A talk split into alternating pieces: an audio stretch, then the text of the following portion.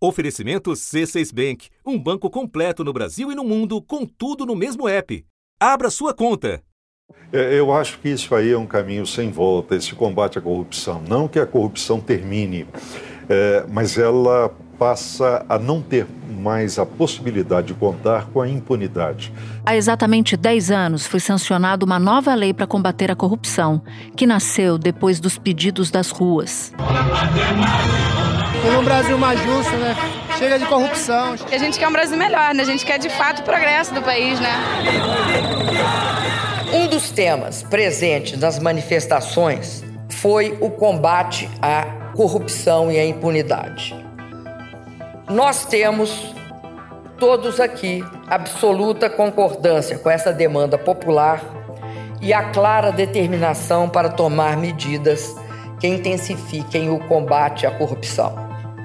Nos próximos dias, como prometido nas eleições, anunciaremos um conjunto de medidas voltadas ao combate à impunidade. O país já estava familiarizado com um dos lados, a figura do corrupto o agente público que rouba os cofres públicos. Mas a partir de 2014, o cerco apertou em torno do corruptor. Organizações que fraudam, superfaturam e pagam suborno passaram a ser responsabilizadas. A empresa que pagar propina para levar vantagem ao fechar um negócio vai parar num cadastro nacional, uma espécie de lista suja. A empresa também passa a ser punida. Pode ser obrigada a devolver aos cofres públicos o valor do prejuízo, multada em até 20% do faturamento bruto. Pode ainda ser fechada, isso sem contar o processo judicial. É uma lei que ainda apresenta desafios, mas que já deu resultados importantes. O CAD e o Ministério Público Federal assinaram um primeiro acordo de leniência no âmbito das investigações da Operação Lava Jato, que revela que um cartel operou em pelo menos oito estados brasileiros nos últimos 16 anos em obras do metrô de todo o país. Da redação do G1, eu sou Natuzaneri e o assunto hoje é a Lei Anticorrupção Empresarial, que completa 10 anos. Ainda há espaço para o avanço dessa legislação? Quais são os desafios da Controladoria Geral da União e o papel do poder público para garantir mais transparência nos contratos? Neste episódio, eu converso com Vinícius de Carvalho, ministro da Controladoria Geral da União. Vinícius de Carvalho também é professor livre-docente da Faculdade de Direito da USP e foi presidente do CAD, o Conselho Administrativo de Defesa Econômica, que atua na área de concorrência entre os anos de 2012 e 2016. Terça, 1 de agosto. Ministro, a lei anticorrupção ela completa 10 anos nessa semana. Houve diversos avanços ao longo desse período no sentido de punir empresas corruptas.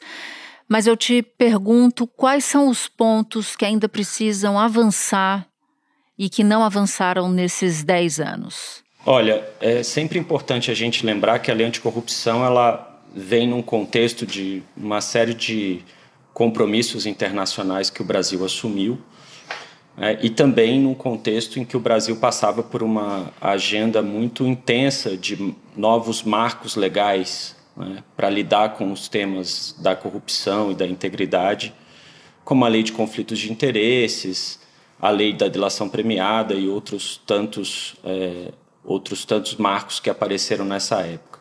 Em julho de 2013, ainda sob o impacto dos protestos de rua no país, o Congresso aprovou uma nova lei anticorrupção. De um lado, os políticos queriam mostrar compromisso com a ética na administração pública. De outro, procurou-se responder às queixas de que corruptores, em especial as empresas, jamais eram punidos nos escândalos de corrupção. A gente hoje, depois de 10 anos, Natuza, de implementação dessa lei no governo federal, a gente pode dizer que ainda, obviamente, umas, alguns avanços que precisam ser feitos. Eu acho que o primeiro deles é um avanço maior na área de coordenação entre as instituições que são responsáveis pela aplicação da lei de corrupção. É, a gente tem um, um contexto em que, principalmente por conta da Lava Jato, o Ministério Público é, defendeu e defende que tem competência para aplicar a lei anticorrupção E além dele, nós temos a própria CGU, todas as corregedorias dos estados e dos municípios que também podem aplicar a lei. Então, o desafio de coordenação é um desafio enorme. Né? Porque tem muita bateção de cabeça, né, no, nesse caso.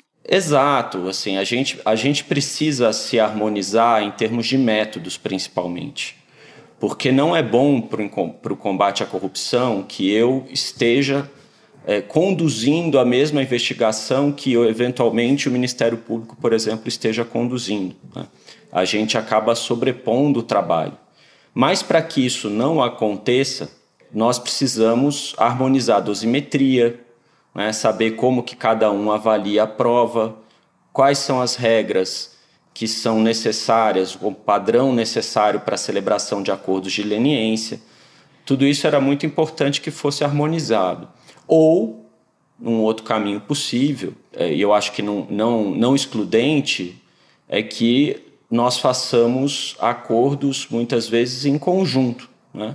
O Ministério Público, quando estiver negociando um acordo de leniência, por exemplo, numa, numa investigação, já chame a CGU, se for um, uma investigação federal, para que nós possamos celebrar o acordo de leniência juntos. Quando você fala de dosimetria, é o tamanho da pena, né? É a dose da pena para um determinado crime. É isso só para a gente explicar para quem de repente não tem familiaridade com o assunto. É, são, são palavras que a gente precisa sempre explicar. Dosimetria, outro, outra questão que também é bem relevante, que a gente usa um palavrão para falar muitas vezes, é o chamado efeito dissuasório, né?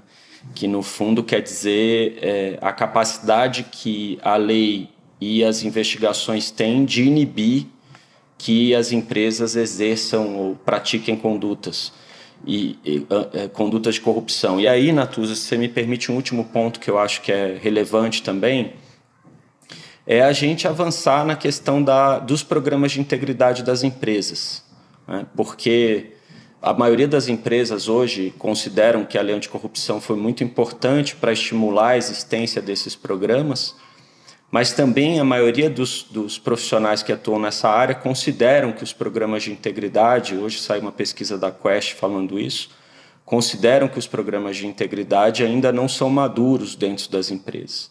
Então a gente precisa é, avançar nessa, nessa frente também. Né? E eu acho que a gente tem um apoio aí importante da própria nova lei de licitações, que determina que as empresas que tenham contratos num valor maior do que 200 milhões de reais com a administração pública tenham que ter esses programas de integridade. E é a gente aqui na CGU que vai regulamentar isso e vai monitorar.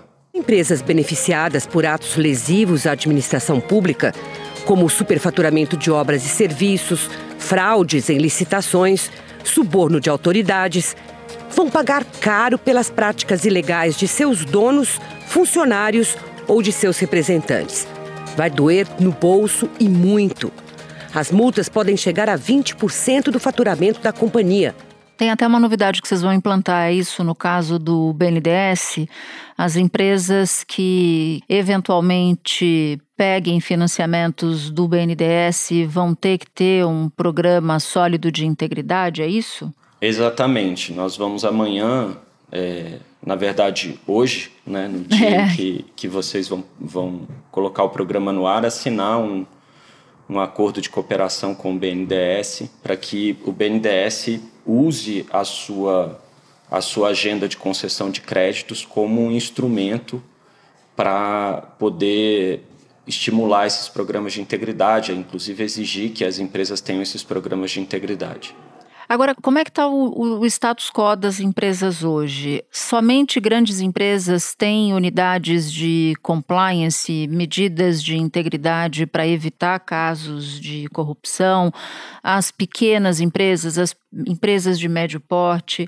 Eu queria que você falasse um pouco desse programa de, de integridade e como é que se faz para popularizar esse, esse programa. Não, é importante a gente é, entender que é natural que para as grandes empresas isso seja algo mais relevante num primeiro momento, até por conta da quantidade de colaboradores que elas têm, a necessidade de você ter um controle maior acaba sendo necessária. Porque são as que tomam dinheiro grande de empréstimo, né? São as que exercem influência, mais influência sobre o poder público, sobre o Congresso Nacional, é, são as grandes empresas que foram, inclusive, algumas delas foram personagens dos maiores escândalos dos últimos dez anos, que foi esse período que atravessou a lei, né? Exato. Grandes atos de corrupção normalmente envolvem é, grandes empresas, né?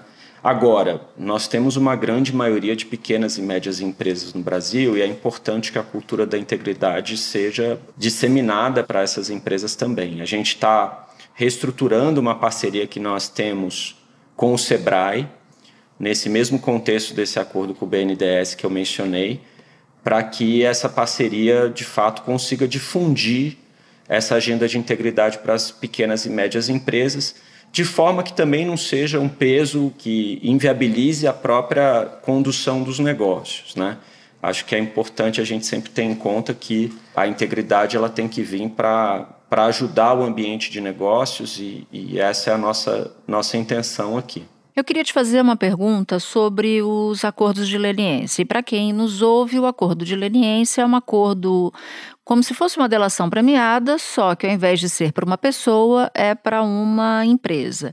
E a gente discutia no início da nossa conversa é, a bateção de cabeça de diversos órgãos envolvidos num acordo de leniência. Então, tem Controladoria Geral da União, que é o órgão que, que você representa, tem Tribunal de Contas da União, tem o próprio Ministério Público, tem a União, tem Estado, tem município, e como tem muita gente, muitas vezes fazendo o mesmo trabalho ou discordando de linhas de atuação desses acordos de leniência, porque esse acordo de leniência é: pega-se uma empresa que, que foi envolvida num esquema de corrupção, por exemplo, essa empresa, para poder continuar contratando com o governo, ela tem que celebrar um acordo de leniência, certo? É, ela tem que celebrar um acordo de leniência para que ela não tenha, se ela fosse condenada, ela teria provavelmente uma decretação de inidoneidade, que é, impediria de contratar com aquele órgão que, é, em que o ato de corrupção aconteceu.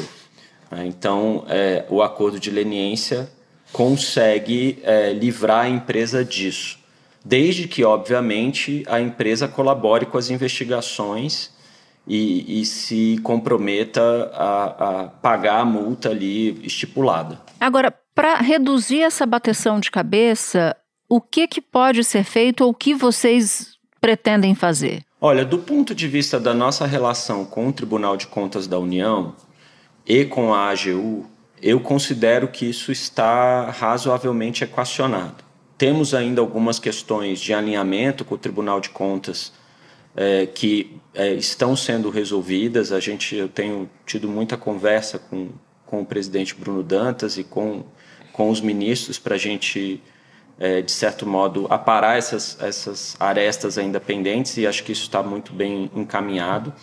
Com o Ministério Público, eu acho que o grande desafio, Natuza, é essa harmonização de procedimentos. Por quê? Porque, assim, é, a CGU ela tem uma até no nosso site tem uma calculadora que as empresas podem utilizar para fazer a conta da multa que elas podem é, sofrer no caso de uma condenação e, por consequência, calcular é, o acordo de leniência, dar mais previsibilidade. Nós temos regras é, de negociação de acordos de leniência, nós temos guias e tudo isso precisa ser alinhado com o Ministério Público também. Né? Senão, qual que é o problema? A hora que a CGU negocia um acordo de leniência, o Ministério Público pega e fala: ah, eu quero fazer também porque eu tenho um método diferente, eu não sei se está calculado do jeito que eu concordo. E vice-versa. Né? Uhum. Né? Se você olhar para os casos da Lava Jato, a grande maioria deles você tem acordos com o Ministério Público e acordos com a CGU. Né?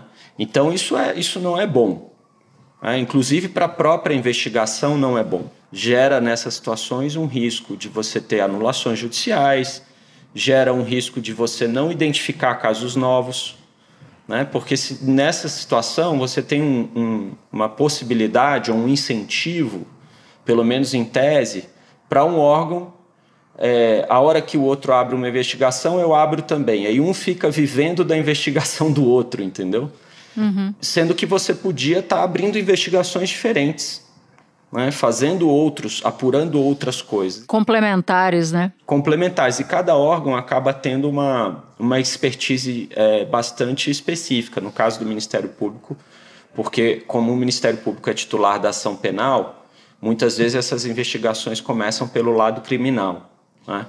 E a CGU, por sua vez, muitas vezes essas investigações começam por conta de auditorias de políticas públicas de, que nós fazemos, de conformidade ou de desempenho de políticas públicas, auditorias operacionais, que eventualmente se identificam ilícitos e aí se abrem processos da lei anticorrupção. Você entrou num, num, num, ponto que eu queria avançar um pouquinho mais. Existe uma ideia que eu queria muito que você explicasse a quem nos acompanha de transformar acordos de leniência em parcerias público-privadas. Eu queria então que você me explicasse que bicho é esse para que todo mundo entenda e o que isso significa na prática. Não, essa discussão ela, ela surgiu no começo do ano. Né? Parece que era uma proposta que já vinha, inclusive, sendo discutida é, no ano passado pelo governo anterior na área de infraestrutura. O problema é que esse tipo de, de desenho ele é um desenho muito complexo, Natuza, porque envolveria, por exemplo, aprovar uma lei no Congresso Nacional né, que viabilizasse que determinadas empresas que, ao disputarem uma licitação e que tivessem um débito perante a administração pública, pagassem esse débito por meio de obras. Mas você não pode, por exemplo, concentrar uma licitação só para aquelas empresas que têm débito com a União. Senão você dirige, é, senão, senão você dirige a licitação, né? É, ele pressupõe, o princípio da licitação pressupõe, obviamente, dentro dos critérios técnicos para a realização daquela obra, ampla concorrência. Então você já tem ali um primeiro, um primeiro obstáculo para ser vencido. Um segundo obstáculo é que é, as empresas que têm essas dívidas com a União, mesmo para fazerem essas obras, elas iam precisar de financiamento.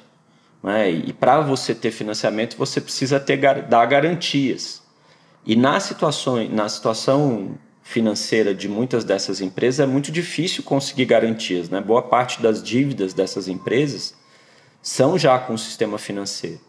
Não são dívidas só de acordos de leniência, certo? Uhum. Então você tem mais esse, esse complicador nessa dinâmica toda que é, eu acho que a proposta acabou, por conta dessas questões todas, não indo para frente. Hoje é uma. Hoje esse tema, pelo menos na minha mesa, digamos assim, ele não está para discussão. Espera um pouquinho que eu já volto para continuar minha conversa com Vinícius de Carvalho. Com o C6 Bank, você está no topo da experiência que um banco pode te oferecer. Você tem tudo para sua vida financeira no mesmo app, no Brasil e no mundo todo. A primeira conta global do país e atendimento personalizado, além de uma plataforma de investimentos em real e dólar com produtos exclusivos oferecidos pelo C6 em parceria com o JP Morgan Asset Management. Quer aproveitar hoje o que os outros bancos só vão oferecer amanhã? Conheça o C6 Bank. Tá esperando o quê?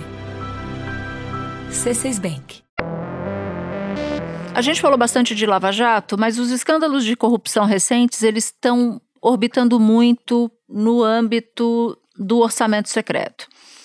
Kits de robótica, aquisição de equipamentos que são mandados por meio de emendas parlamentares para prefeituras que não têm necessidade daquele tipo de investimento em particular, enfim. Eu queria saber o que a Controladoria Geral da União está fazendo no que, que ela está prestando atenção para evitar novos escândalos que venham de aplicação de dinheiro de emenda parlamentar, sobretudo as do orçamento secreto. Lembrando que o modelo mudou, hoje o processo de liberação de orçamento ele é mais transparente do que era, mas não tão completamente transparente como deveria. Eu acho que a primeira coisa que é importante nessa discussão do, do orçamento é que a gente sempre diz né, que as emendas parlamentares fazem parte do, do processo democrático, inclusive a negociação sobre a sua, a sua aplicação ou não. O que eu acho que é relevante nesse processo, Natuz, é a gente conquistar um grau de transparência mais adequado. A transparência acaba sendo bem importante, porque ela permite não só a CGU é, olhar para isso com cuidado e ver se na aplicação do recurso de fato ele está sendo destinado para sua finalidade, como para que é, o Ministério Público também faça o seu trabalho, os outros órgãos de controle façam o seu trabalho. Eu acho que essa é uma primeira é, mensagem importante, é a gente trabalhar da perspectiva da transparência. A outra coisa que é bem relevante é nós termos os nossos trabalhos de auditoria das políticas, né? porque essas emendas elas vão para políticas públicas que é, vão ser aplicadas nos municípios, por exemplo. Né? E muitas vezes é, essas, essas políticas elas caem aqui nos nossos filtros de auditoria e os auditores realizam essas, essas auditorias e muitas vezes detectam problemas. Né? Essa questão que você mencionou do kit robótica, a operação mira contratos irregulares para o fornecimento de kits de robóticas para 43 cidades de Alagoas. Segundo os investigadores, os contratos foram direcionados para uma única empresa. As fraudes teriam ocorrido entre 2019 e 2022. Um relatório da Controladoria Geral da União aponta prejuízo de 8 milhões para os cofres públicos. Foi uma parceria dos, da CGU lá em, em, Alagoas com com a Polícia Federal. Né? A CGU fez uma auditoria em relação a esse assunto e identificou eventuais problemas e aí, por conta ali de uma atuação local com a Polícia Federal, se, se fez a operação que, que vocês noticiaram. Agora, ministro, queria mudar um pouco de assunto, porque nos últimos dias surgiu uma discussão dentro do governo, estudando criar um sistema para acompanhar a integridade das plataformas nas redes sociais. Essa discussão está sendo feita entre governo e o relator do projeto de lei das fake news. O suporte administrativo disso ficaria com a Controladoria Geral da União.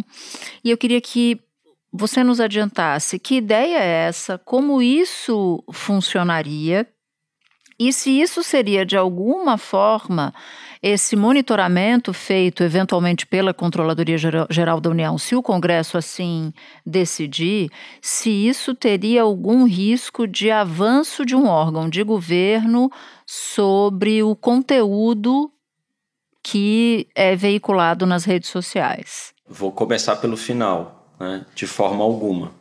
Né? É, primeiro, porque dentro do modelo que se está discutindo, o governo não faz moderação de conteúdo. Primeiro, é importante também deixar claro que isso é uma proposta ainda em estudo, né? não, é, não há uma definição sobre isso. É, não quero aqui atropelar, inclusive, uma discussão que está acontecendo dentro do governo. É, não foi nenhum anúncio feito ainda. Mas é, o que eu posso adiantar é que a discussão da qual a CGU participaria dentro desse modelo seria exatamente a discussão de integridade. Né? Porque a gente está lidando aqui com uma, com uma discussão, Natuza, de integridade digital. O texto que cria a Lei Brasileira de Liberdade, Responsabilidade e Transparência na Internet reforça que liberdade de expressão e acesso à informação são direitos dos usuários das plataformas digitais. E deixa claro que nenhuma medida gera restrição ao livre desenvolvimento da personalidade individual, à livre expressão e à manifestação artística, intelectual, de conteúdo satírico, religioso, político, ficcional, literário ou qualquer outra outra forma de manifestação cultural. As novas regras atingem provedores que têm, em média, por mês, mais de 10 milhões de usuários. É, das empresas sozinhas e, eventualmente, com apoio de uma entidade de autorregulação, montarem sistemas para garantir é, a integridade da informação, é, para garantir o dever de cuidado, elas próprias é, fazem, né, já fazem isso, mas fariam a moderação de conteúdo junto com essa entidade de autorregulação. Né? E esse desenho, que envolve, obviamente, uma estrutura de governança dentro de cada empresa, um processo de monitoramento, uma análise de consequências em função de eventuais problemas de, de integridade da informação que existam. Todo esse desenho ele seria, é, de algum modo, é, o funcionamento desse desenho seria de algum modo avaliado dentro desse cenário em que a CGU é, poderia participar. O que eu posso garantir é que é, nesse modelo A CGU não, não de forma alguma seria uma controladora da internet nesse sentido de fazer moderação de conteúdo é, ou coisas desse tipo. Né? Entendo todas as ressalvas que você fez de que isso ainda é uma discussão, que não tem decisão, etc, etc, etc. Mas para ficar bem claro, como é que funcionaria na prática, por exemplo, se, se um modelo como esse que a gente está falando agora tivesse em vigor, o que, que a CGU faria? Um, um, há uma, uma postagem de uma, de uma fake news feita e disseminada na rede social. A CGU não faria nada sobre essa postagem em particular ou faria algo. O que, que a CGU, como é que a CGU entraria? A exemplo do que, do que ela faz nos programas de integridade, aí tem a ver com corrupção, não tem nada a ver com rede social, como é que ela faria no caso das plataformas de rede social? Um exemplo prático, ministro, só para a gente entender do que, que a gente está tratando aqui. Tá. Se eu tenho um programa de integridade de corrupção, por exemplo. Talvez por aí é, facilite a discussão. Se eu tenho um programa de integridade e corrupção e uma empresa detecta um problema com um funcionário que fez um ato de corrupção, alguma coisa assim. E aí você tem uma gestão de consequência disso. E eventualmente esse funcionário é punido, coisas desse tipo, certo? Alguém pode fazer uma denúncia, inclusive, sobre esse funcionário e tudo mais. Né? O que, que ela tem que apresentar para a CGU com alguma, com alguma periodicidade, se caso, obviamente, ela tenha é, esteja sob a nossa jurisdição porque assinou um acordo de leniência. Ela tem que apresentar um relatório de como que isso aconteceu.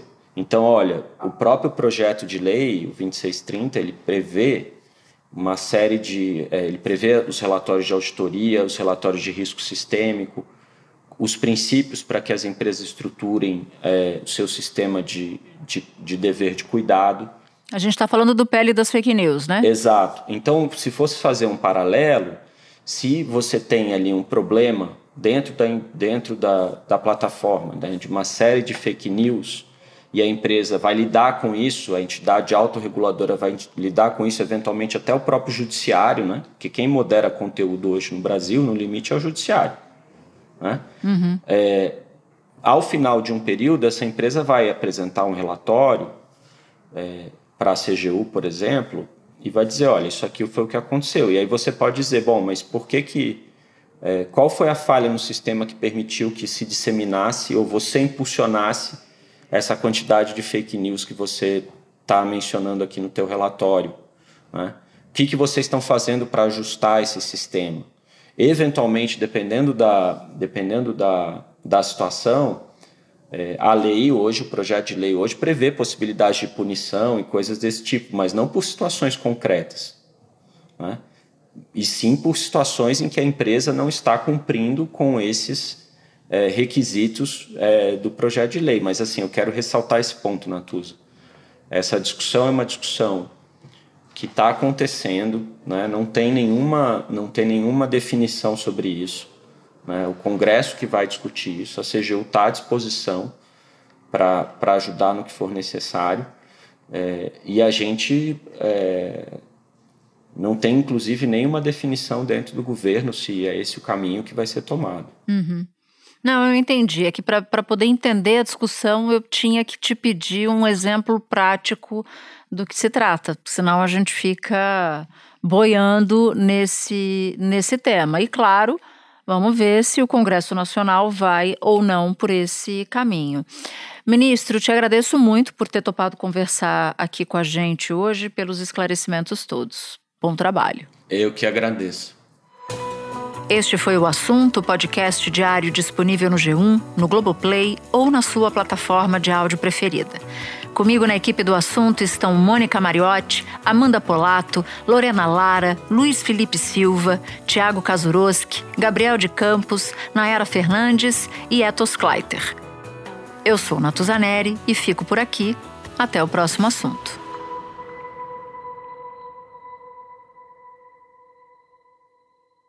Você no topo da experiência financeira que um banco pode oferecer.